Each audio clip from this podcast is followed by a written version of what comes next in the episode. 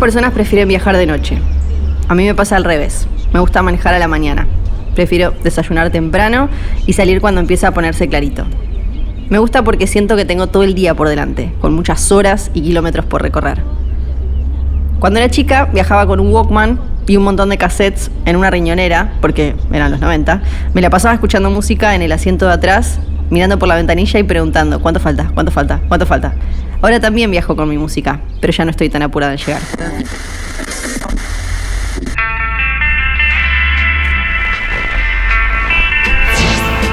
¿Hay algo más lindo que salir a la ruta?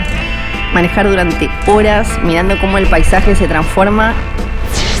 Las voces de la radio se confunden con nuestros pensamientos. Una vez alguien me dijo que cuando viajamos por la Argentina, viajamos hacia nosotros mismos. Los viajes son los lugares que conocemos, pero también las personas con las que nos cruzamos y tanto en las grandes ciudades como en las rutas más desiertas, donde hay una historia, hay una IPF. La aventura no empieza cuando arrancamos el auto, sino mucho antes, cuando la planeamos. El viaje comienza con los consejos de lugares para comer, dormir o sacar una foto. Y por eso, cuando escuchamos una audioguía de IPF, ya estamos viajando. Mi nombre es Fiorella Sargenti y yo también estoy en viaje. Mi próximo destino es Bariloche y el Camino de los Siete Lagos.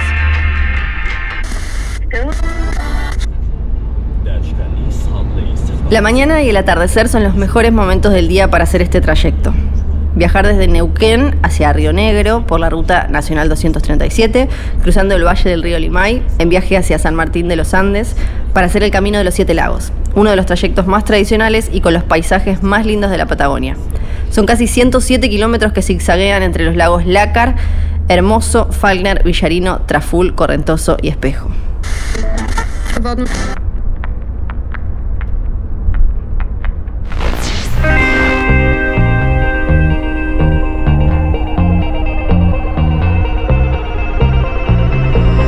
Salí temprano desde Neuquén. Paré en una full para comer un wrap, estirar las piernas y cargar agua en el termo. Y ahora me quedan unas 3 horas de viaje.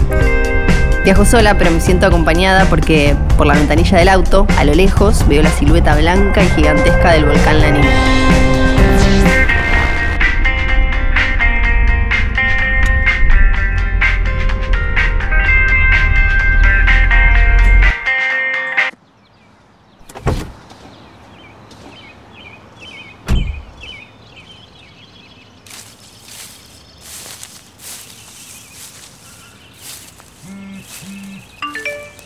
Hola, Fío. ¿Por dónde andás? Hola, estoy en la IPF de Junín de los Andes sobre la ruta 234. Paré para cargar nafta, de paso aprovecho el wifi. Ahora en un ratito tomo la ruta 40 para ir hasta San Martín de los Andes. Me dijeron los chicos acá de la estación que son 40 kilómetros muy buenos, aunque el tránsito es intenso y el camino es sinuoso, pero que el paisaje es espectacular. Te aviso cuando llego.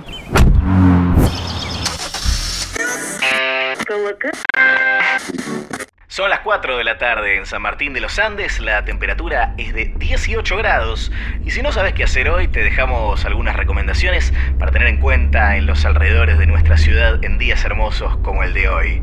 Un buen plan es ir a la isla Ayuco a pasar el día. Son 30 kilómetros de ripio, pero vale la pena.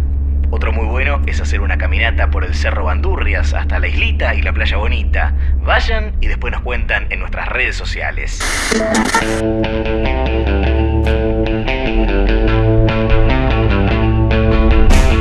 Este viaje estoy decidida a ser más aventurera. Buscando información en internet sobre cosas para hacer en los Siete Lagos, me encontré con un nombre que me llamó la atención. Rubén Casenave, de Patagonia MTV Tours. La guía decía que Ruby fue el primero en armar tours y excursiones en mountain bike por el camino de los Siete Lagos. La verdad es que es un pionero en estos recorridos, pero a mí, que me encanta el cine, me gusta más pensarlo como una especie de James Bond patagónico, aunque su licencia de operador turístico no es 007, es 001. Ruby, licencia para pedalear.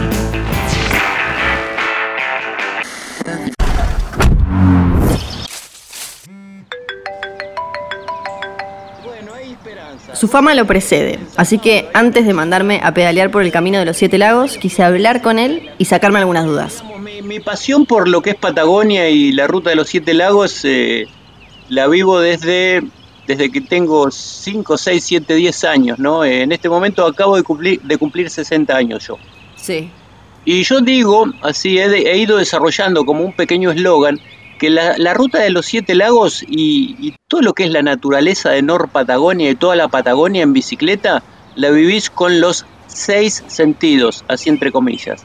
Porque es una realidad, ¿viste? Es una realidad que eh, estos lugares eh, los vivís con los cinco sentidos y bueno, el sexto sentido es, es el espíritu, son los amigos que haces una vez que, eh, que te metes en una experiencia de este tipo. Eh, esa yo creo que es mi, frase más fuerte que he ido destilando a través de los años. En todos estos años, en todo este tiempo, por, un lado, ¿qué es lo más surrealista que te pasó? ¿Te pasó algo en todo este tiempo que, vos hayas dicho, che, yo, yo me metí en esto, empecé a construir toda esta carrera, pero nunca me imaginé que me pasara esto? Mira, eh, sinceramente, eh, el hecho de vivir, cada vez que yo salgo a pedalear en, mi pueblo, que es San Martín de los Andes, tengo una vueltita al perro, que es, salgo desde mi barrio, eh, está la Laguna Rosales, son 16, que es una vuelta por la montaña de 16 kilómetros. Y vos sabés que yo no me, no me aburro y no me canso de pedalear por estos lugares. Así, imagínate 16 kilómetros, imagínate los 200 kilómetros que hacemos en, la excursión de Siete Lagos, a mí no me han pasado cosas extraordinarias, pero una vez que terminas una excursión y, un, y, un, y un cliente generalmente ya devenido en amigo te dice con lágrimas en los ojos, te agradece la, la experiencia, ya, ya tenés todo pago. ya tenés, ya, ya tenés la vida paga.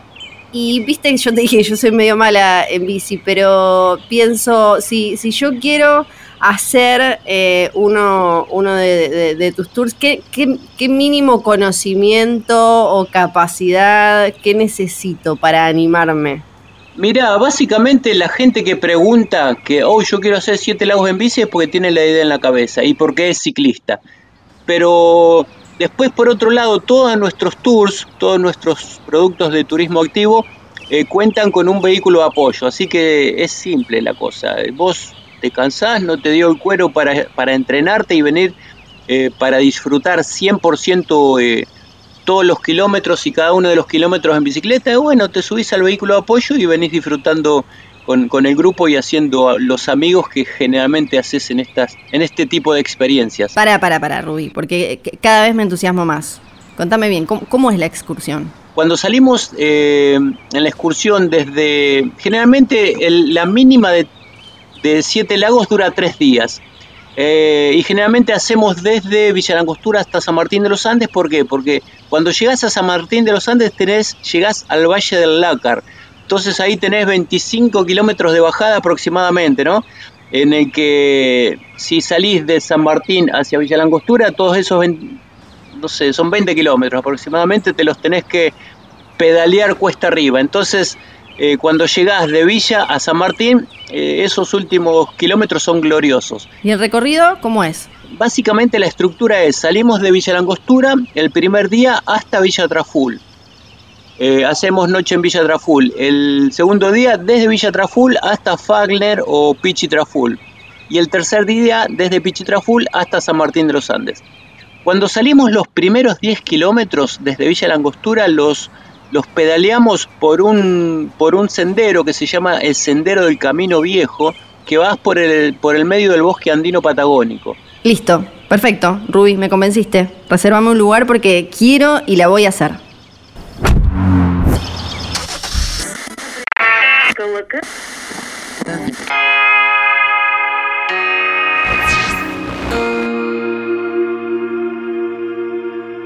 Cuando yo era chica, Villa Langostura era muy distinta a lo que soy. Hasta hace unos 30 años era un pueblito con pocos hoteles, algunas casonas de veraneo que se escondían ahí por el bosque. Hoy crece año a año. Hay cabañas, hosterías, apart-hotels eh, y en temporada muchísimos lugares donde comer y comprar regalos. Lo que me gusta es que, aunque haya crecido tanto, al atardecer sigue pareciendo la foto de una postal, con sus casas que mezclan lo andino con lo moderno y las rosas mosqueta que florecen por todos lados. Para los que venimos desde San Martín de los Andes, la angostura es el final del camino de los Siete Lagos. Cuando vine por primera vez hice el recorrido clásico. Arranqué por la desembocadura del arroyo Correntoso, caminé por la avenida principal del pueblo, que primero se llama Siete Lagos y después se convierte en Arrayanes, Bajé hasta el lago Nahuel Huapi, recorrí la feria de artesanos y hasta hice un trekking al mirador Belvedere y la cascada Iracayal. Otro verano hice un recorrido distinto y visité todas sus playas. Así descubrí que en Villa Langostura hay una playa para cada tipo de viajero. Mi preferida fue la playa escondida en el lago Espejo frente al Cerro Campana. Pura paz, arenas blancas y aguas no tan frías. Otra que me gustó mucho fue la playa que está en la península Manzano, que los locales llaman Gloria y Bill. Es una playita privada, pero es pública y súper agreste e íntima. Ahí el agua, ojo, sí, es muy, muy, muy fría, solo para valientes. Pero esta vez tengo otros planes. Por primera vez voy a visitar el bosque de arrayanes de la península Quetrihue. Ese bosque lleno de mitos para hablar con alguien sobre la leyenda más famosa de la Patagonia.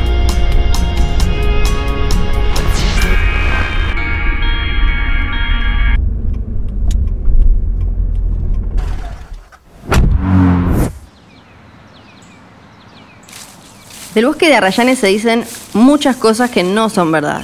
Todos conocemos varias de esas historias, por lo menos, que fue la inspiración de Walt Disney para el paisaje de Bambi, esa es clásica, que es único en el mundo porque la bomba atómica arrasó con uno igual que había en Japón. Pero la verdad es que el bosque de Arrayanes de la península Quetrihue no necesita que lo adornen con mitos o leyendas y cosas que no son reales. Es hermoso por sí solo.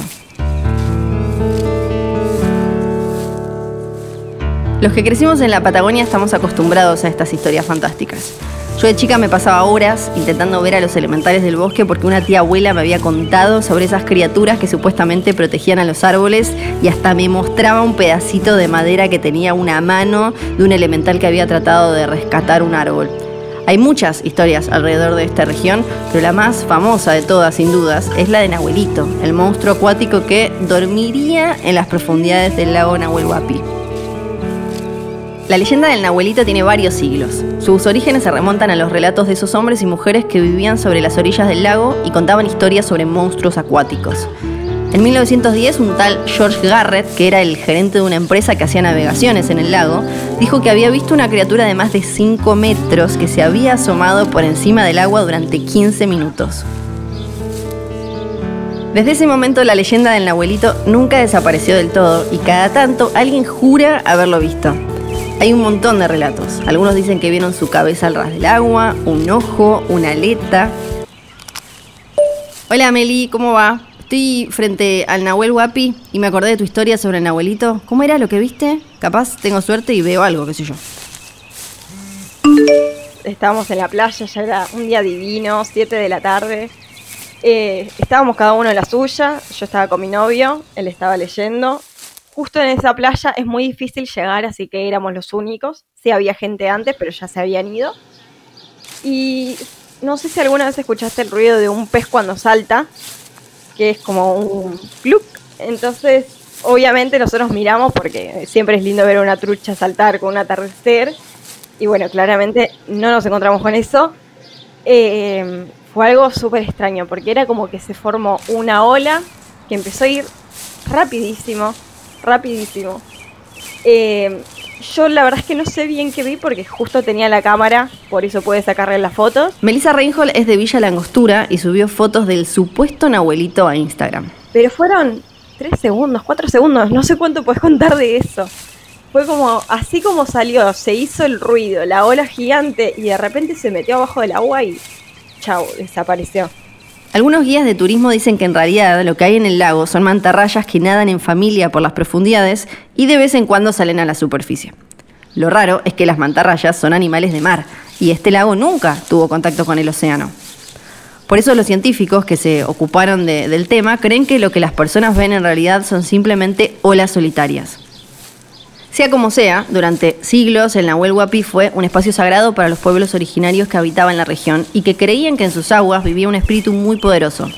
Capaz ahora ya nadie piense en el lago de esa forma y el Nahuelito no sea más que un mito, pero lo que nadie puede negar es que el Nahuel Huapi sigue siendo el espejo de agua más especial de esta parte de la Patagonia.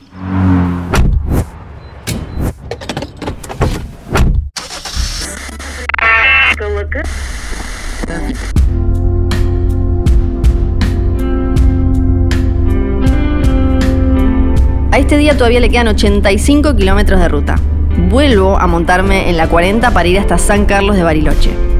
Dejo Neuquén para entrar en Río Negro. Podríamos decir que voy hacia el centro neurálgico de la Patagonia Norte, la capital simbólica de toda esta zona de lagos y bosques.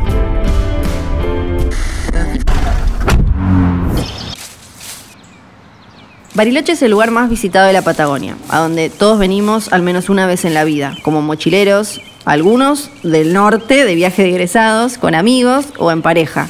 También es la capital nacional del deporte de aventura y la capital argentina del chocolate, un título muy bien ganado si lo juzgamos por el tamaño de sus chocolaterías que parecen supermercados. Mi plan es pasar acá unos días, hacer un stop después de tanta ruta.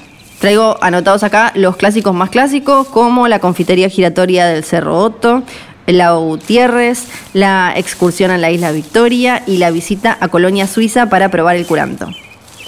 Pero ¿qué más se podrá hacer? Hola, Fío. Escuché en la radio que andás por Bariloche. Mira, lo que no te puedes perder son las catas de chocolate belga en el Yao Yao. Fío, si estás por Bariloche tenés que ir a almorzar al refugio Bergoff en el Cerroto, que está buenísimo. Si te gusta la cerveza artesanal, tenés que hacer sí o sí el Beer Tour por las cervecerías.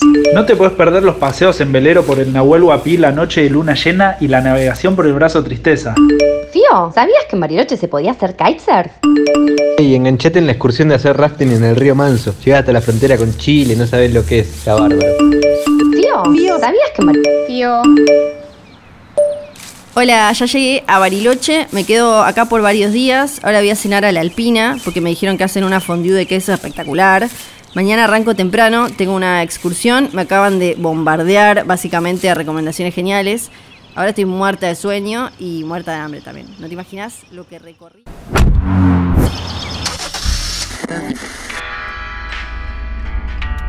Los últimos kilómetros del día siempre son para descansar.